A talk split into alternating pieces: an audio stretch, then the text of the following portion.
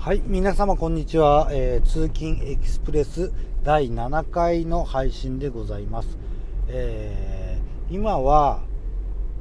あの仕事の帰り道、えー、今日は自動車で通勤に行ったので帰り道です。まあ、通勤なんで当然、え会社に行く、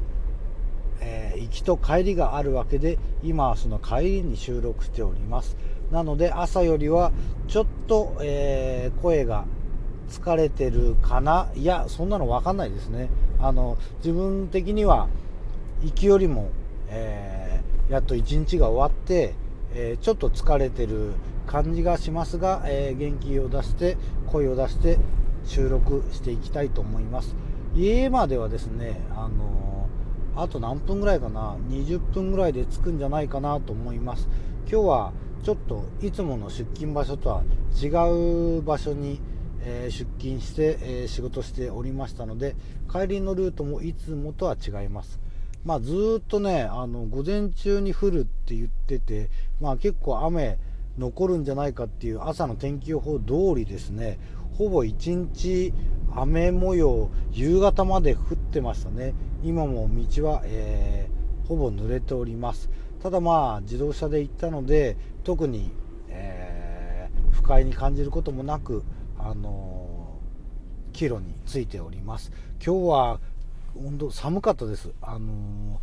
昨日と比べて寒かったですね。10度に結局届かなかったんじゃないですかね。昨日はもうほんとポカポカポカポカものすごい、えー、眠くなるようなえ、陽気でしたけれども今日はそれと比べるとだいぶ寒かった涼しかったです、えー、ちょっと倉庫内の作業だったんですけどあの夕方以降はだいぶ冷え込んだのでストーブなんかをつけてもらったりしました。まあとは言っても凍えるほどの寒さではない。もうほんと冬は終わったなっていう3月に入るとともにもう冬は終わりなのでそんなあのー、ね今千葉県の、えー、陽気ではまあまあ我慢できないほどではないんですが昨日と比べればとても寒い陽気でした。明日はどうなるんでしょうかね、えー、今日はね朝になるまでなんか土日ってうん土日ってちょっと日曜日にあのー、今日の天気予報をチェックするのをすっかり油断してたのかなんかずっと晴れが続くような、あの勝手に思い込みがあったんですが、えー、暖かくなって春になると、えー、それに伴って、えー、天気が天候が不安定になる。そうなんでその日その日でチェックしないとやっぱり雨が降ったり晴れたり、えー、っていうのがあるみたいですね。ちょっと油断してました。明日はえ、雨が降らなければちょっと明日の天気予報今朝チェックした限りでは明日は雨降らないっていう方なので、えー、まあ普段の通勤がオートバイなんですけど、えー、第8回目の収録配信になるのかな。それで初めてオートバイでの収録を配信したいと思ってます。もうオートバイで収録するとですね、まあ、一番困るのはこのラジオトーク12分の、えー、分数が確認することができないわけですね、まあ、自転車なんかは結局止めちゃえばいいわけですし、えー、まあ、だらだらだらだら歩道を走ってればまあちょっとあと何分ぐらいかなってちらって見るぐらいは全然できるんですがオートバイだとそういうわけにいかないですよね。スピードが出てますんで。自動車でもあの横にスマートフォンを置いてえー、喋っていると今なんかも、えー、4分20秒経ちました。っていう確認がすごいしやすいので、えー、オートバイはその辺がちょっと不安ではあります。それで時間が何分だったかわからないので、えー、ちょっと同じスマートフォンでタイマーをセットをしてみたんですよ、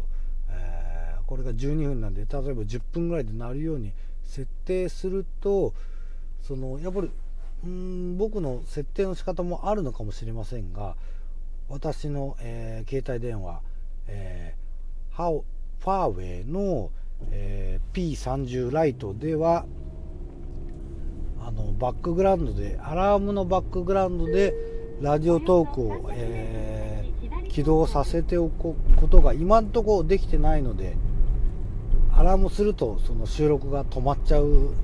というようなことがありますのでなかなか時間を、えー、知る方法が今んとこはありません、まあ、別のなんか時計とかでねタイマー、あのー、作動してればさせればいいんですけどあいにくというかアラームをセットできるような器具を今んとこ持ちは持ち歩いておりませんのでなんかそれは別に考えなくちゃいけないなっていうことになってます、えー、帰りですねこのあ読書の話で、えー、前回読書の話をしたと思うんですけどいい本悪い本っていうのをまあ面白い本面白くない本っていうことをよく聞くと思います。あのまあ、映画でもそうですしドラマや他の、まあ、メディアもそうなんですけど結局面白い面白くないとかっていうのは自分に響くか響かないかということであの判断することが多いので私もそういったことはよく使うんですがでも自分で自分に響くか響かないっていうのはこの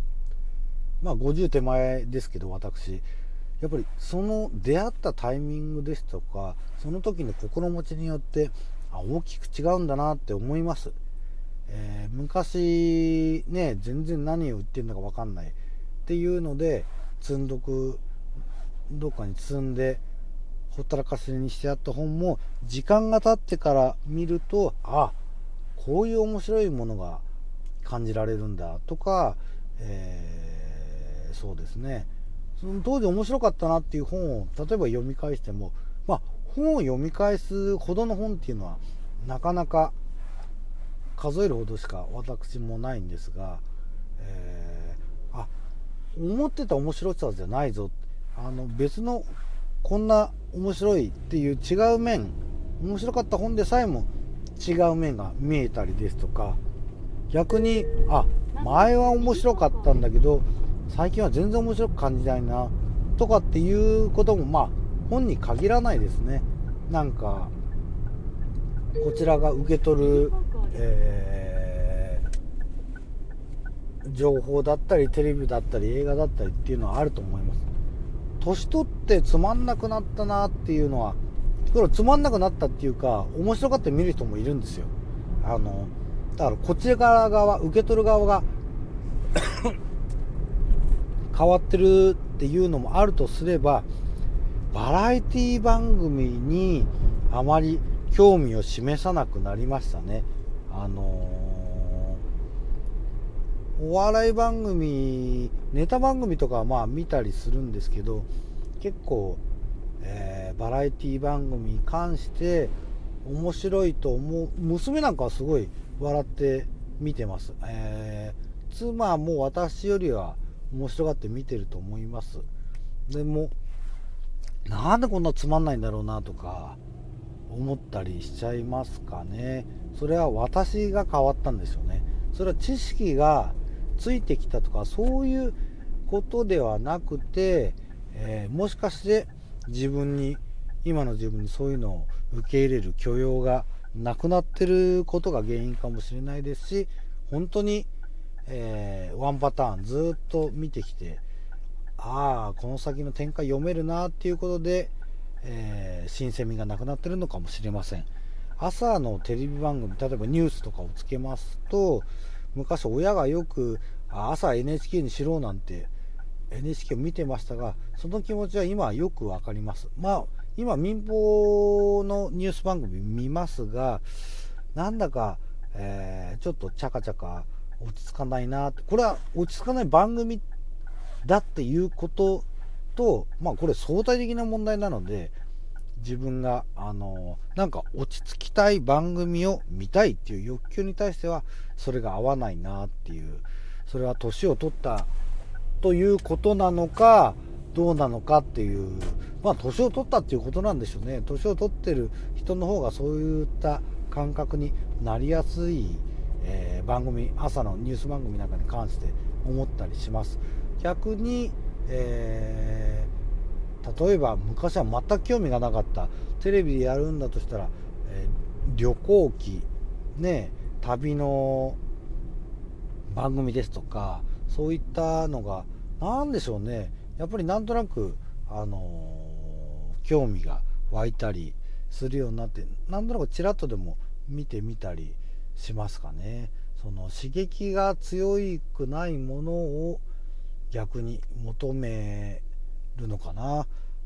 ていうとこはあると思います。まあ話読書に戻します、えー、読書だから出会いっていうのはすごい大事だと思います。この本、えー、つまんないなとかっていうのがその時バサッと切ってっていうのはえーと、もしかして違うタイミングで読めばすごい面白く感じることもあるんだよっていうことを知ってるか知らないかというか、えー、心の中に留めておくと何て言うか本の出会いであ今はまだこの本じゃないなとか、えー、この物語は、うん、昔だったら面白かったのかなっていうふうにいい悪いだけじゃない何て言うかあの出会い方接し方ができるんじゃないかなと思います、えー、それでは、えー、まあ、いつもの通りとっちらかった話になりましたけど皆さんさようなら。